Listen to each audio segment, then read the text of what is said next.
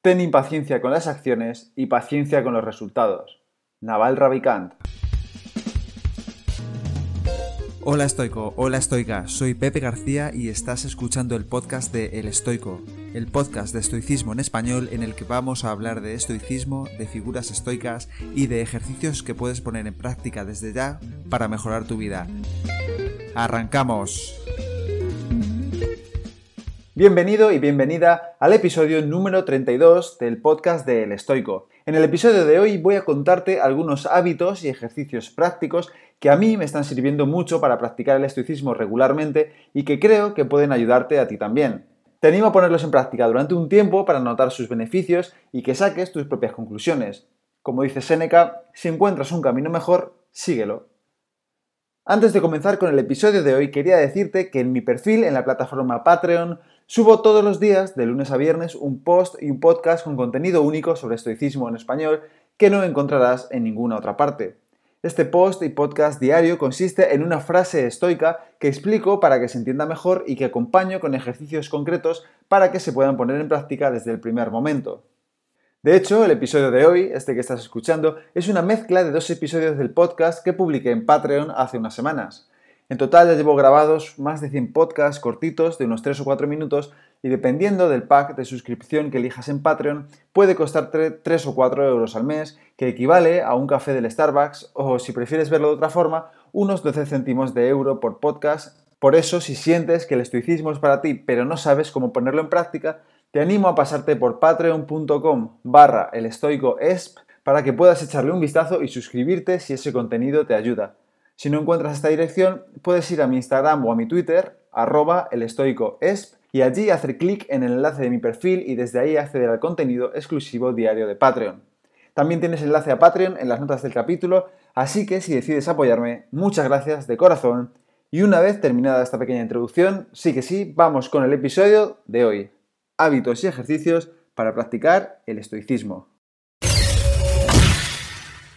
El estoicismo es una filosofía de vida práctica que, como cualquier práctica, mejora cuanto más la practiques. Si quieres mejorar tu tiro en baloncesto, deberás acudir a la cancha un día tras otro y practicar el tiro. Si quieres mejorar el bote con ambas manos, deberás hacer lo mismo. Si quieres mejorar un idioma, debes sumergirte en él y practicar a diario en todas sus áreas de mejora. Estudiar el vocabulario y practicarlo a través de la escritura, la lectura, la escucha y el habla con personas nativas preferiblemente. Con el estoicismo ocurre igual. Debes practicar de forma persistente para poco a poco ir perfeccionando tus habilidades estoicas, como hacen los artesanos, martillazo a martillazo. Solemos caer en el error de leer libro tras libro para entender mejor a los estoicos, pero en realidad podemos comenzar a practicar el estoicismo hoy mismo sin necesidad de haber leído antes 5 o 6 libros. Está bien hacerlo, por supuesto, pero siempre es más directo aplicar la teoría a la práctica en cuanto se ha comprendido. También nos equivocamos cuando dejamos de practicar la dicotomía del control, por ejemplo, porque lo hemos intentado en alguna ocasión y lo hemos hecho mal. No pasa absolutamente nada. Es normal que hagamos mal las cosas la primera vez que lo intentamos y la segunda y la tercera. El primer entrenamiento de tu atleta favorito seguramente fue tan malo como el tuyo.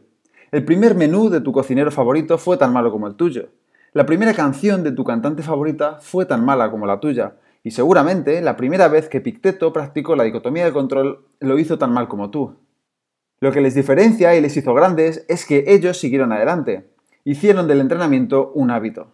Todas las personas que hoy son grandes especialistas y profesionales en sus respectivos campos, como deportistas, artistas o chefs, algún día fueron novatos e inexpertos en habilidades que hoy ya dominan, precisamente gracias a la persistencia y el entrenamiento.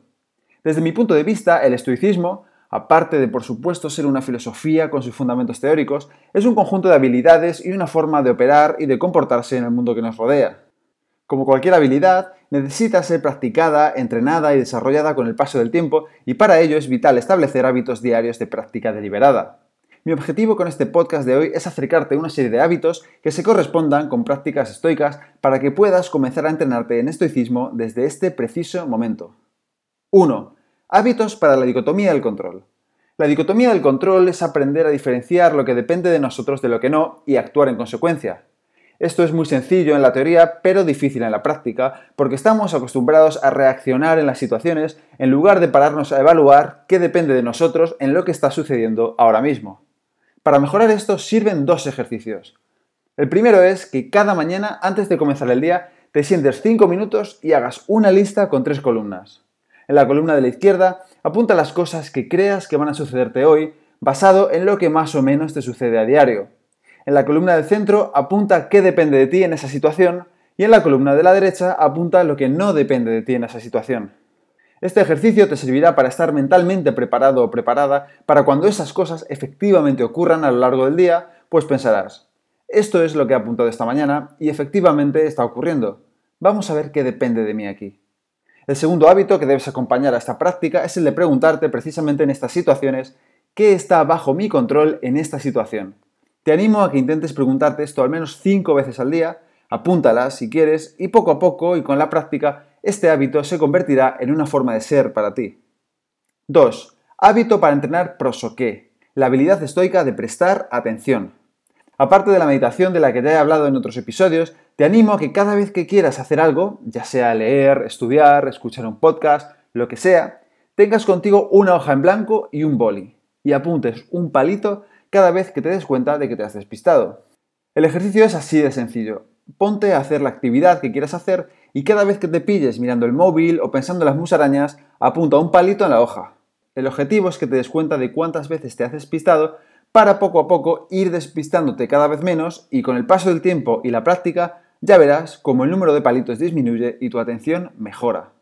3. Hábitos para practicar la incomodidad voluntaria.